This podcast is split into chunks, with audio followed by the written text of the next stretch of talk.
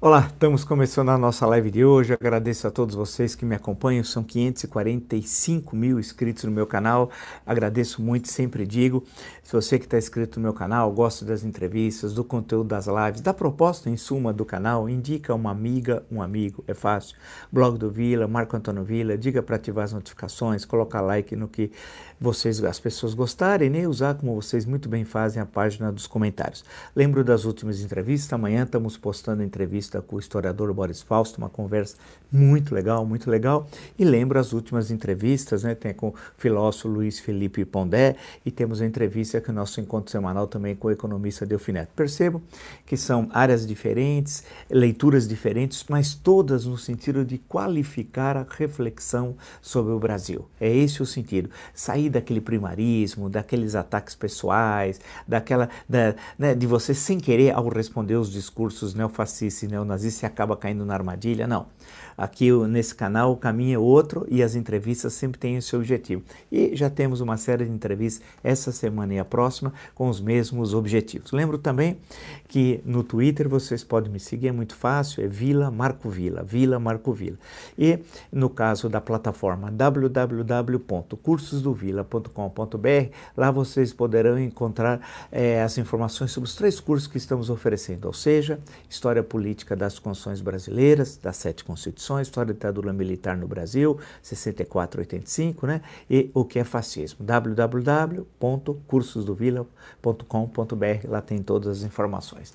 Ah, evidentemente, nós continuamos ainda sobre o signo das eleições, das interpretações, das primeiras conversas, das formações é, dos primeiros secretariados municipais, da relação disso com o contexto político geral do Brasil, é mais que natural, né?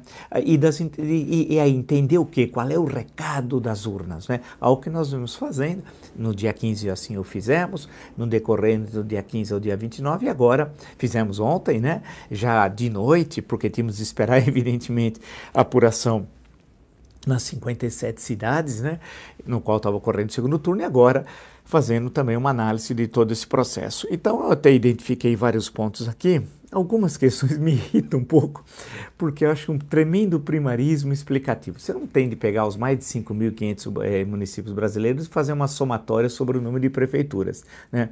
Porque você tenta igualar elefante com abacaxi. São coisas totalmente diferentes. Então isso daí não explica absolutamente nada. Ah, e tal partido, não sei o quê. Nada. Precisa entender o significado, além de meramente uma somatória de, numérica de municípios, né? Mas ir um pouco mais à frente, entender certos fenômenos eleitorais que ocorreram agora no dia 15 e no dia 29 e como isso traça tendências para o Brasil, para o processo eleitoral de 2022, mas mais do que isso, mais do que isso, porque democracia é voto, mas é mais do que voto que vai acontecer para o nosso país né, nesse período até chegarmos a 2022. O que vai acontecer agora em dezembro? Qual é a perspectiva para o próximo ano de 2021? E as eleições sinalizam para isso. Né? É a grande consulta, então não é simplesmente uma pesquisa, né? Ah, o processo eleitoral, porque ele parte do pressuposto diferente da pesquisa do debate do debate. Né? E esse debate foi, insisto, muito melhor do que, por exemplo, em 2016, nas eleições municipais, e muito melhor do que em 2018, no processo das eleições presidenciais para os governadores de estado. E além do que, na eleição, todos votam, não é igual na pesquisa, que você tem um número X de pesquisados, mil, dois mil, três mil, quatro mil, dentro de regras metodológicas, evidentemente, e aí você faz uma pesquisa. É diferente né, do processo eleitoral. Sendo assim, não é possível, né? Né? Como eu vejo, alguns falaram que amor e tranquilidade, mas é de uma pobreza analítica, com todo respeito. Ah, a, a grande vitorioso foi o Centrão. Mas de onde tirou que o grande, de onde saiu isso? Aonde estava o Centrão, por exemplo, no processo eleitoral de São Paulo, né? Especialmente no segundo turno, né? É, as questões, é, é, nada, tinha questões que havia, onde estava isso em Recife, por exemplo, né? Então, espera um pouquinho, e que levaria a vitória do Centrão existe, isso é uma bobagem. Por exemplo, o MDB, vamos lá, que voltou a se chamar-se MDB, né? Que MDB foi uma criação depois do fim dos partidos, com o adicional número 2 lá em 1965, os 13 partidos, acabamos é, pelas regras eleitorais impostas pelo regime militar a ter o bipartidarismo, a Força, a Arena e MDB. E o MDB teve essa longa vida até o processo de redemocratização, já no final dos anos 70, quando nasce o sucedâneo né, que é o PMDB. Né? Mantém-se a sigla, coloca o P, porque todos precisavam ter nome de partido pela legislação de então. Né? E aí vem o PMDB, que o auge dele em 1986, na votação que teve, que leva à Assembleia Nacional Constituinte, né? quando o PMDB e mais o PFL, é, ali, formando a Aliança Democrática, tem mais de 80% dos constituintes. Bem, ah, aí fala assim, é, mas o MDB ganhou. Pera, o MDB não é um partido, o MDB. Existem vários MDBs. O MDB é uma federação de caciques, de caciques regionais que no momento eleitoral não decide de forma unificada pela Convenção Nacional do MDB. E não é de hoje. Isso dia muito, quando já era PMDB, especialmente eu estou falando no século XXI, né? não daquele PMDB sob a direção, ele morre em 1992, do deputado Ulisses Guimarães, não. Estou né? me referindo a fenômenos mais recentes e agora com a transformação é, do, da alteração da sigla, mas continua sendo uma federação de caciques. Exemplo, né? Ah, o PMDB de Alagoas. Você acha que o Renan Calheiros vai seguir alguma determinação do PMDB nacional? Não, vai ver seus interesses da família Calheiros e o que interessa estar com, com, com A ou B no processo eleitoral de 2022, por exemplo. A mesmo se aplica a Barbalho, né? a família Barbalho, que inclusive sofreu duras derrotas agora no processo de eleições lá no Pará, o que interessa para a família, assim como já fizeram em outras eleições. O mesmo se aplica, por exemplo, a Roberto Requião. Vamos imaginar que no Paraná o Requião vai apoiar A ou B porque houve uma determinação do MDB nacional? Não, não. Então é uma federação de caciques. Então não, você não pode dar unidade do MDB e transformá-lo no partido vitorioso, porque no sentido lato mesmo não é um partido. Insisto, é uma federação de caciques. O DEM, que busca uma certa unidade, mas também é diferente. Por exemplo, ninguém vai imaginar que o Ronaldo Caiado, do DEM, governador de Goiás, poderia apoiar, por exemplo, em tese, uma aliança do DEM com o PSDB no processo eleitoral de 22 nem a pau. Isso está totalmente, totalmente descartado. Não existe isso. Então você tem divergências lá no DEM entre Caiado, ACM Neto e Eduardo Paes, eleito prefeito do Rio de Janeiro, que são perfis diferentes, em locais diferentes. E, e o DEM também, para até manter, ele emagreceu muito, até Nessa última eleição, ele acabou até tendo relativo êxito é, em relação a 2016 uh, ou a 2012 nos processos municipais, né? porque desde que houve a transformação de PFL em DEM, ele foi emagrecendo, emagrecendo, né? até ficar um partido raquítico. Mesmo assim, no, no, no ano passado, é, acabou elegendo é, Rodrigo Maia e Davi Alcolumbre para a Câmara e para o Senado. Mas isso não significa que o partido seja a força eleitoral do partido. Foram hábeis articuladores, o Maia reeleito presidente da Câmara de então, e o Davi Alcolumbre naquele choque com o Renan Calheiros, que nós já conversamos aqui, que leva a sua eleição em fevereiro do ano passado. E, sendo assim, não dá para você dar uma coesão ao Centrão, eu citei dois partidos, podia citar outros, né? Né, que são federação de caciques, e dizer que o, o Centrão venceu. Não. O Centrão adora que alguém diga isso, porque com isso ele pode, em algumas questões que o interessam, vender seu apoio mais caro. Lembra um pouco quando antigamente me irritava muito na crítica, na, na crônica ou na crítica política, como queiram, que qual se referia ao antigo PFL, Partido da Frente Liberal, diziam: esses são os profissionais da política. Profissionais, coisa alguma. Chegou um momento que era nada o PFL, nada, quase nada, fosse sofrendo sucessivas derrotas eleitorais. E a mudança para a denominação democrática foi horrível, horrível horrível, né? até para denominar quem fazia parte do partido, a denominação do partido como democratas, não partido democrático é outra história, né? mas era preciso uma coisa de enorme genialidade. Ele foi emagrecendo, emagrecendo. Então o PFL era considerado os profissionais, coisa alguma. Claro que eles adoravam ser chamados de profissionais. Com isso, davam eh, dentro daquele teatro da política de Brasília uma importância a eles muito maior do que na realidade eles tinham. Bem, sendo assim, ah, o que me parece, e aí é, é o fulcro analítico, é São Paulo. o maior colégio eleitoral do Brasil, cidade de São Paulo, o maior colégio municipal, maior cidade da América do Sul, e o processo eleitoral aqui sinaliza o que vai ser o Brasil. E por quê?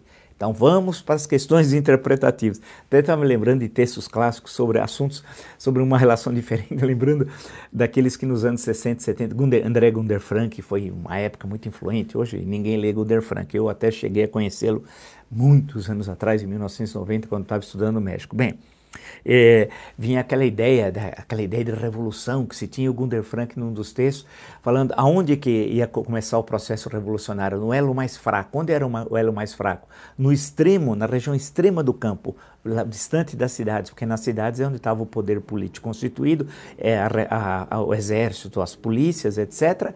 E ali havia um domínio, entre aspas, da burguesia muito mais sólido, né?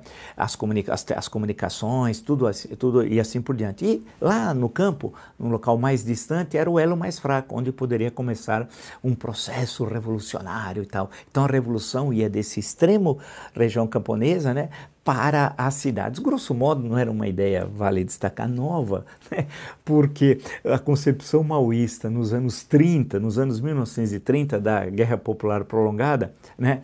e do papel do campo, já dizia isso. Mas com um certo um pouquinho de sociologia, tal, o, o Gunter Frank fazia essa leitura. O Gunter Frank já era muito criticado, vale lembrar, no Brasil, segundo alguns, pela sua pobreza teórica. Mas aí são outros 500. O movimento político eleitoral, e no século XXI, segue um outro caminho. É o caminho inverso, é dos grandes centros para os centros médios e pequenos. Exemplo, né? Nós já, com, com, não custa a gente retomar, em termos analíticos, o processo, é, poderia ir lá na na história do Brasil. Vai, vamos lembrar rapidamente. O abolicionismo, ele parte das, das cidades onde havia frações de classes médias nos anos 1880, isso era, não era numericamente algo muito relevante, mas politicamente se mobilizavam muito. O abolicionismo é um movimento, um movimento urbano. Vamos saltar as resistências à Primeira República, a República Velha, a campanha civilista, 1910, Rui Barbosa, é uma campanha fundamentalmente das classes médias urbanas. Na década seguinte, seguinte dos anos 1920, o que é o tenentismo? Ele tem o tenentismo civil o tenentismo militar. É o movimento também das classes médias urbanas, que vai dar na, na Revolução de 1930, onde a participação das classes médias urbanas é determinante. Né? É, portanto, o papel das cidades, ali que, que está o locus privilegiado das contradições políticas e que se espalha pelo restante do Brasil. Se você percorre, então, os anos 40, os anos 1950, 50, né? E, vamos em frente percorrendo o século XX brasileiro, os movimentos sempre ocorrem dessa forma. Dos centros urbanos maiores para os centros médios e para os pequenos centros urbanos. Né? Faz, é, é, desenvolve essa, esse caminho, percorre essa trajetória. Então, por exemplo, né, Diretas Já, movimento Diretas Já, evidentemente que eu sei que teve é, uma manifestação em Curitiba, depois teve uh, também uma em Goiânia, mas efetivamente, aonde tudo começou, politicamente falando, aonde o Brasil passou a olhar para, para o movimento Diretas Já, foi a partir do dia 25 de janeiro de 1984, pela célebre manifestação direta já na Praça da Sé, que foi uma coisa fantástica. Ninguém imaginava aquele número de participantes. Eu, que lá estava, não imaginava. Né? Falava, achava que ia ter lá umas 30 mil pessoas e não foi nada disso. A praça ficou tomada, as ruas vizinhas, foi uma coisa fantástica e que levou o movimento para as cidades médias, as pequenas cidades. Aquilo se espalhou por todo o Brasil, terminando com a última manifestação onde? Em São Paulo, salvo engano, no Valangabaú, uh, local era o Valangabaú, mas se não me engano, dia 16 de abril de 1984, né, onde você tem que estava a, a, emenda Dante de Oliveira seria votada no dia 25 de abril, né? E acaba sendo derrotada. Faltaram na Câmara dos Deputados, por, pelo Código Constitucional, de então 22 votos, não chegou nem aí ao Senado. Mas aquilo se acabou se espalhando, que leva depois ao fim do regime militar no Colégio Eleitoral, 15 de janeiro do ano seguinte. Mas, portanto, aqui do centro, do grande centro, e vai se espalhando politicamente falando. Né? Não estou passando pela questão de um regionalismo barato, tá? eu acho isso a menor bobagem. Inclusive, se é uma coisa que não há em São Paulo é regionalismo. Né? Qual é a comida típica de São Paulo? Você vai dizer a pizza? Né? então, perceba, essa questão do regionalismo que tem em alguns uh, eh, locais do Brasil, aqui não está presente. São Paulo já foi global antes da globalização, portanto, ele tem uma formação muito particular, a cidade e o estado, mas eu estou me referindo especificamente à cidade de São Paulo. E aí, quando você percorre os Carapintadas, 1992, são Paulo, né? Vocês se lembram das manifestações é, dos estudantes na Avenida Paulista que leva então a, a, ao processo de abertura e abertura e desenvolvimento do processo de impeachment que vai até dezembro daquele ano do então presidente Fernando Collor. 2015 e 2016 os movimentos contra Dilma contra Dilma Rousseff, o PT, também em São Paulo, também em São Paulo. Então o que aconteceu no, agora em 2020 mostra a, primeiro quebrou a polaridade PT e eu estou falando isso já, né? Falei ontem e nesses dias, PT Bolsonaro. Isso é uma grande vitória. Você acabou com essa polarização que fazia muito mal ao país. É, ou seja, você desenha, portanto, um outro quadro político e eleitoral, que são duas coisas diferentes. Né? Ah, aquela polarização Lula-Bolsonaro, que é o que o Bolsonaro queria e o que o Lula queria, eles foram os grandes derrotados eles foram os grandes derrotados. Aqui em São Paulo é um exemplo. Cadê a polarização Lula, Lula-Bolsonaro em São Paulo? Não existiu. Em Recife, onde está a, a, a polarização Lula-Bolsonaro? Idem. No Rio de Janeiro, o Eduardo Paes não pode ser chamado de lulista. O Crivella sim, Bolsonaro, mas o Eduardo Paes não. O PT foi também muito mal eleitoralmente no Rio de Janeiro. Se saltarmos para Porto Alegre, idem, né?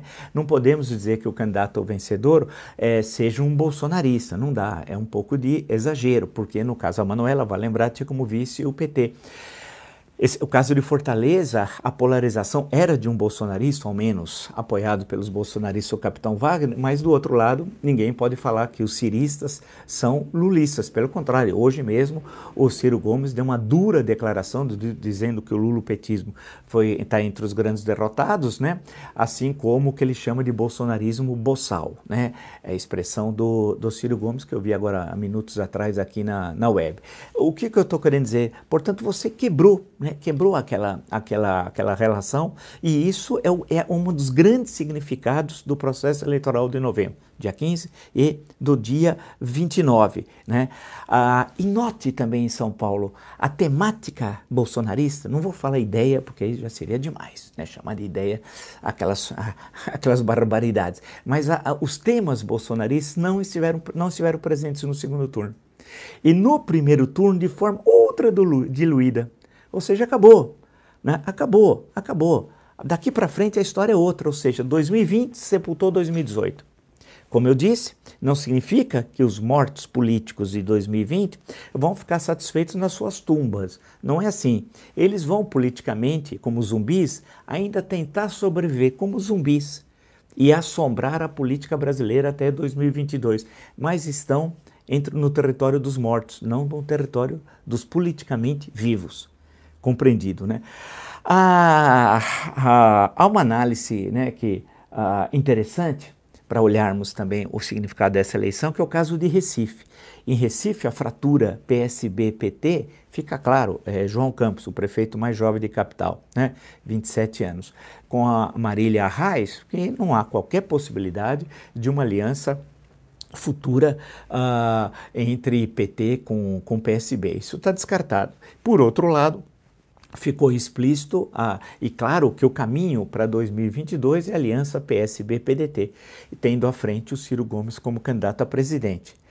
Ou seja, o PT, nesse sentido, é um dos, é um, é um, junto com o Bolsonaro, um dos grandes derrotados, porque o caudilismo do Lula, qual era a estratégia? Primeiro, eleitoralmente, criar essa polarização agora em 2020.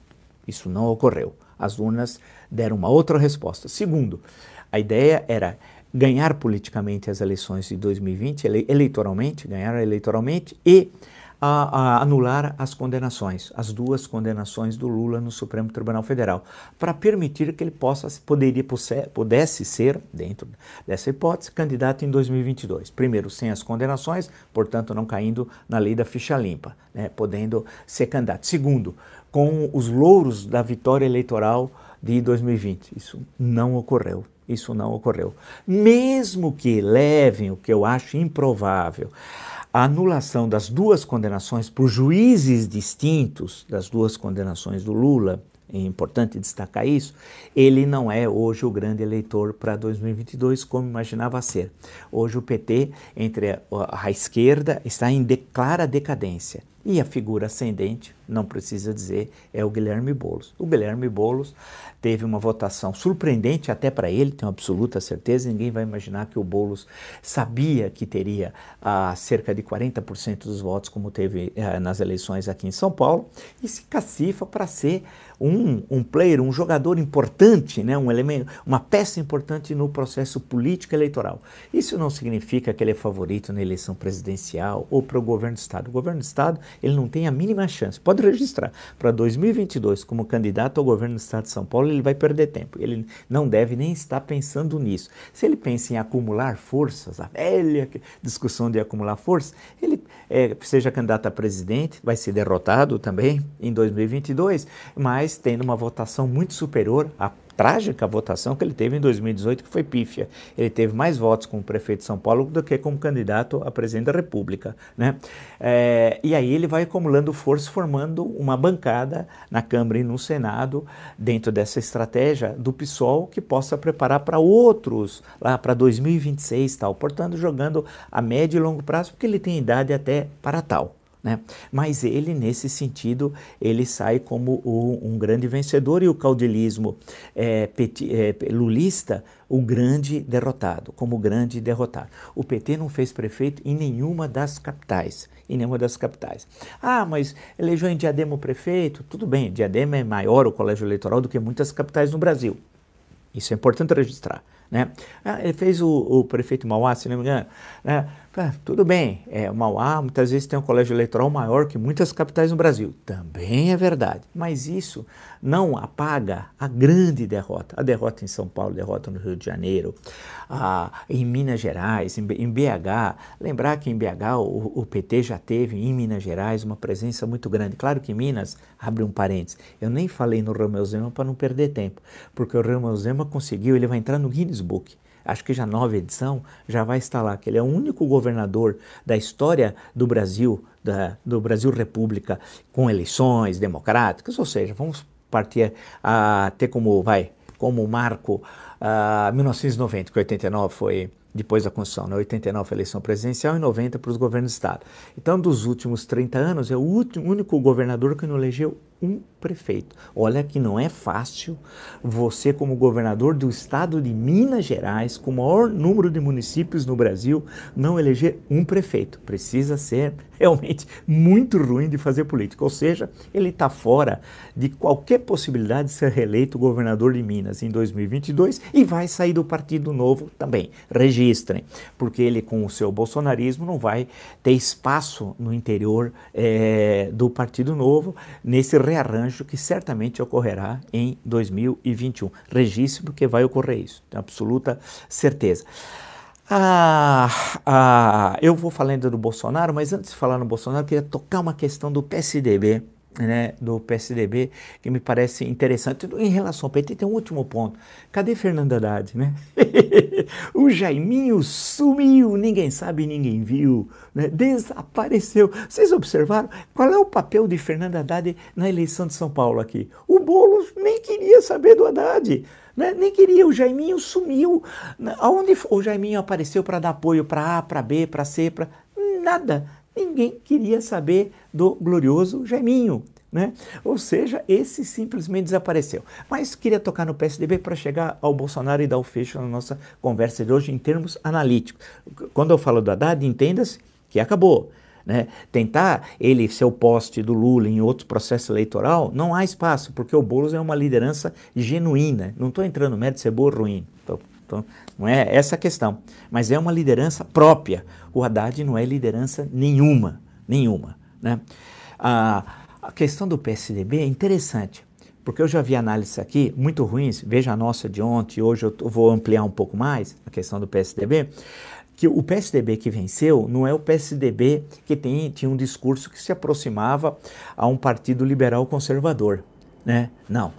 O discurso do PSDB que venceu em São Paulo é um discurso que regressa à fundação do PSDB em 1988 e nos anos 1990, quando Mário Covas foi eleito duas vezes governador, em 1994 e 1998.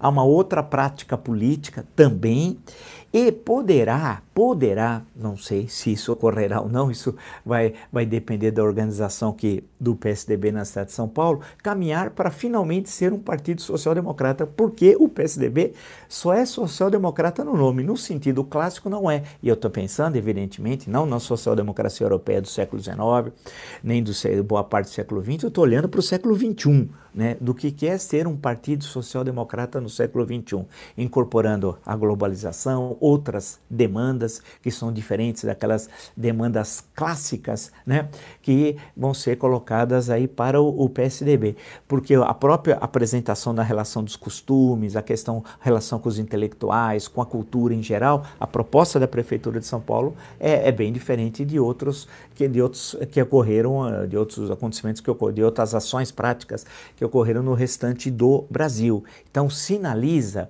é, um PSDB nesse sentido oxigenado, que não querendo concorrer na mesma faixa de uma espécie de bolsonarismo à esquerda, né, como em certo momento chegou até a namorar alguns com essa possibilidade. Né? Não, aí é um deslocamento é, temático para ser um partido social-democrata. E o Bolsonaro, nessa história toda, você vai me contar, ele é o grande derrotado. É inegável que ele é o grande derrotado no processo eleitoral. O presidente da República fez campanha explícita num suposto horário eleitoral gratuito dele, que é ilegal, ele teria de ser processado, não vai ser, porque o Brasil é, deixa passar essas coisas, infelizmente, mas que ele é o grande derrotado, é o grande derrotado. E veja, Ontem ele fez um, um, duro, um, duro, ataque à China, né? E é, já a, dizendo que a China precisa mais do Brasil do que do Brasil da China. Olha a loucura. Primeiro, uma declaração infeliz. Você contrapõe que como se a China fosse um adversário do Brasil, quando ela é a maior parceira econômica do Brasil. Olha a ignorância do Beócio. Né? O maior parceiro econômico do Brasil e um maior investidor no Brasil. Né? Veja que o comércio externo, cerca de 34% das exportações brasileiras iam para lá. Você vai para o agronegócio, é uma loucura, é uma loucura. Muitas vezes a soja depende 72%. Veja o superávit que o Brasil tem na balança comercial até outubro, e foi motivo numa das nossas lives aqui. Fabuloso, fantástico, salvo engano, é o maior superávit que um país tem nesse ano, até o mês de outubro, com a China. Uma coisa fantástica, superávit é que o Brasil exporta mais do que compra da China. Portanto, o nosso maior parceiro, ele diz que a China depende mais do Brasil. A China pode comprar a soja, grãos, grãos, né? carnes, açúcares, pode comprar é, minério de ferro, a extração de minério de ferro, de outros países. Não precisa necessariamente comprar do Brasil. Ao fazer, acentuar essa hostilidade, o que acontece? Agora, eu estou citando aqui como fonte a Folha de São Paulo, veio uma notícia muito preocupante, porque pode ter uma repercussão não só na China, mas em todos os compradores das, da carne brasileira. É, é, na China, jornal do Partido Comunista pergunta se nova onda virá da carne brasileira. No fim da semana, em Wuhan, a, abre aspas, vírus foi encontrado em pacotes do Brasil, fecha aspas. Para editor, importações podem ser prejudicadas. Isso é muito preocupante, muito preocupante. E o Bolsonaro, né, falando isso, e a questão da Covid-19. Né, se isso ocorreu mesmo, isso, é isso pode se espalhar para outros compradores. Nós sabemos a importância da carne brasileira né, nas nossas exportações para outros compradores da carne brasileira. Preocupante ao extremo isso. Segundo fato, ele atacou o processo eleitoral brasileiro, insinuou outra vez a questão de fraude, não apresentou uma prova e ele vem sistematicamente fazendo isso, que é um ato criminoso, criminoso, e se referiu aos Estados Unidos e nós é, é, é, já tínhamos alertado que ele se envolve nas questões norte-americanas de forma absolutamente irresponsável, e, de, e, o The Washington Post, não só, mas principalmente, que é o, um grande jornal norte-americano, publicou que Bolsonaro do Brasil aponta fraude na eleição presidencial dos Estados Unidos. Mas quais, quais as provas? Não, ele só disse que tem minhas fontes de informação. Então veja a irresponsabilidade desse homem. Ele continua criando problemas com a China, criando problemas com os Estados Unidos, com a União Europeia, nem precisa dizer a forma descortês como ele tratou a esposa do presidente Macron, você já sabe, a forma como ele agride a chanceler da Alemanha, Merkel, os dois pilares da União Europeia. E eleitoralmente, ele foi o grande derrotado, porque todos, excetuando outros fatos que não altera a essência. A árvore não pode ocultar a floresta, não é isso? Ah, mas ganhou em Vitória. Você acha que ganhar em Vitória, no, evidentemente Vitória tem a sua importância, mas é, tem um colégio eleitoral menor que grande parte de muitas cidades de São Paulo, muitas. Podia citar várias cidades de São Paulo, tem um colégio eleitoral muito superior à Vitória. Então, no conjunto, você, você tem que ver análise de totalidade. Ele sofreu uma enorme, uma enorme, uma enorme derrota. E, e, e com ele, com o Bolsonaro, foram derrotados as Damares, os Ernestos, né, os Ricardo Salles e toda toda aquela turma e toda aquela catera, as Terezas Boi Bombeiro Cristinas, né? Todos esses foram, o Tarcísio, o capitão que inaugura Bica, né? É, o Odorico Paraguaçu do século XXI, né? Esses todos aí foram, foram derrotados. Então a questão é, é que é aquele bolsonarismo perdeu, perdeu. Não adianta tergiversar. E aquele Brasil da violência, ninguém aguenta mais. É um Brasil, e hoje tem no Globo uma crônica do Joaquim Ferreira dos Santos, é o melhor texto dos jornais de hoje. É duríssimo, triste, mas é o melhor. No, chão da padaria de Ipanema, o homem morto é o novo banal.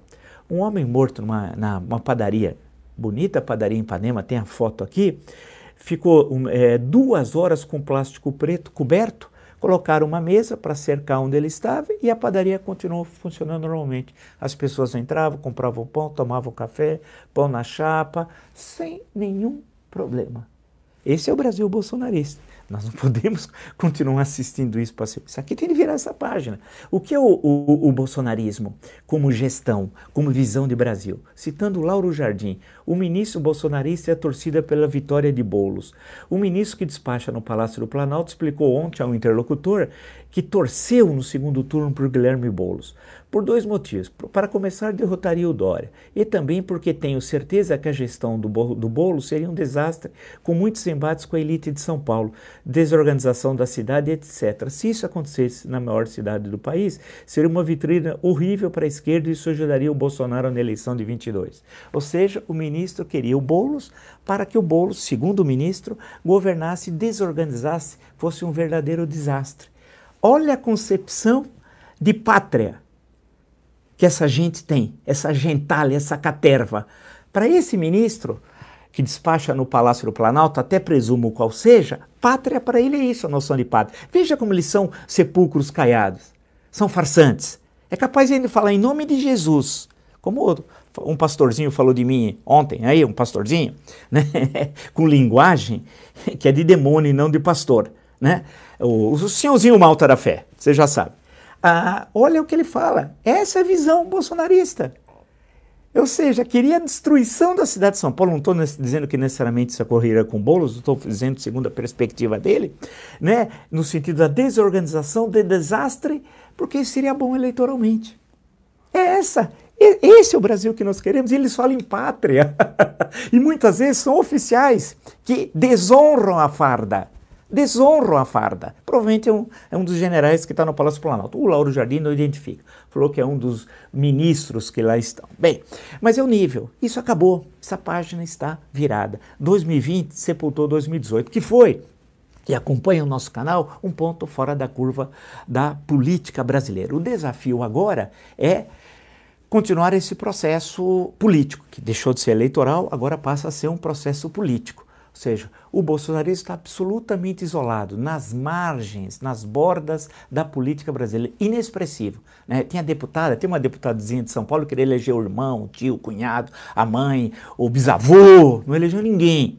Então esse pessoal acabou, acabou. Mas ainda, como deputados, é, tem ainda mandatos por mais, por mais dois anos, mas politicamente esse pessoal terminou. Eles vão criar muitos problemas pode registrar. Vão criar muitos problemas porque eles, eles batem de frente com a democracia, com as liberdades, conspiram contra a democracia todo santo dia. E aquilo que eu cantei, está no meu Twitter, inclusive.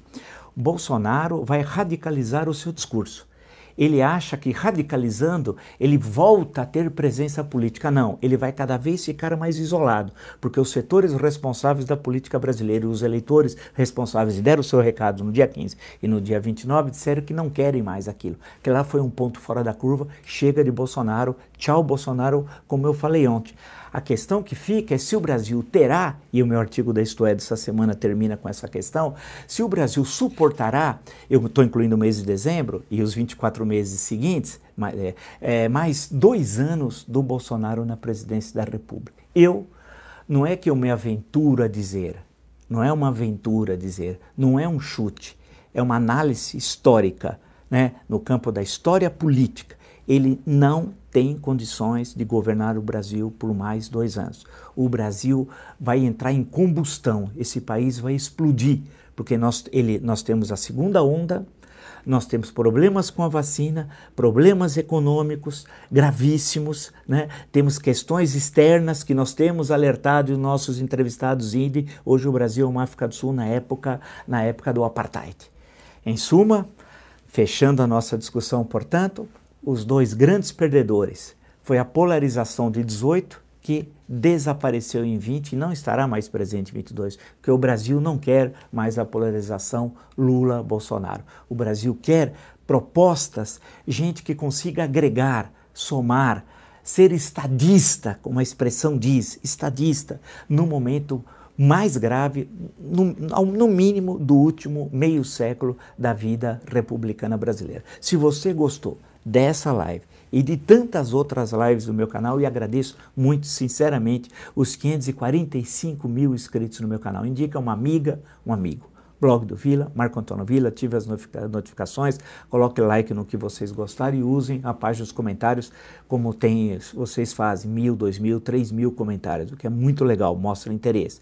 Assista a entrevista com o professor Boris Falso, vai entrar amanhã cedinho, ótima excelente. E as últimas entrevistas que nós postamos, tem com o encontro semanal com o economista Delfineto e com o, filósofo Luiz Felipe uh, Pondé, que está muito, muito, muito, muito legal. Lembro também que vocês podem nos acompanhar no Twitter, Vila Marco Vila, Vila sempre com dois L's, e, por fim, na, no, no curso, na nossa plataforma www.cursosdovila.com.br, lá vocês informa, encontram todas as informações sobre os três cursos que estamos oferecendo. História Política das Constituições Brasileiras, História da Ditadura Militar no Brasil, que é fascismo, é fácil. Basta acessar www.cursosdovila.com.br. Amanhã voltaremos e vamos ver como é que vai estar, quais, quais serão as questões mais calientes da política brasileira e vamos sempre mantendo essa troca de ideias bus e buscando um país democrático. Concluindo, o Brasil vai sair dessa. Até.